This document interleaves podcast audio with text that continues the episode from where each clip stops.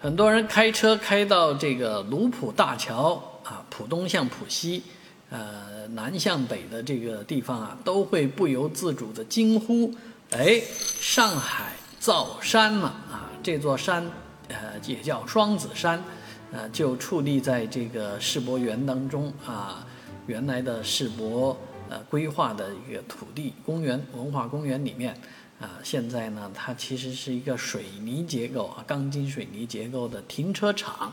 当然，可能里面还有别的用处，嗯，我们现在也不知道。但是外观呢，是一座山，啊，一座高达四十多米的山啊。上海本身是基本没什么山的啊，市尤其市中心。那在这个卢浦大桥边上。有这么一座山呢，确实，呃，蛮养眼的。尤其现在这个绿树啊，都已经植好了。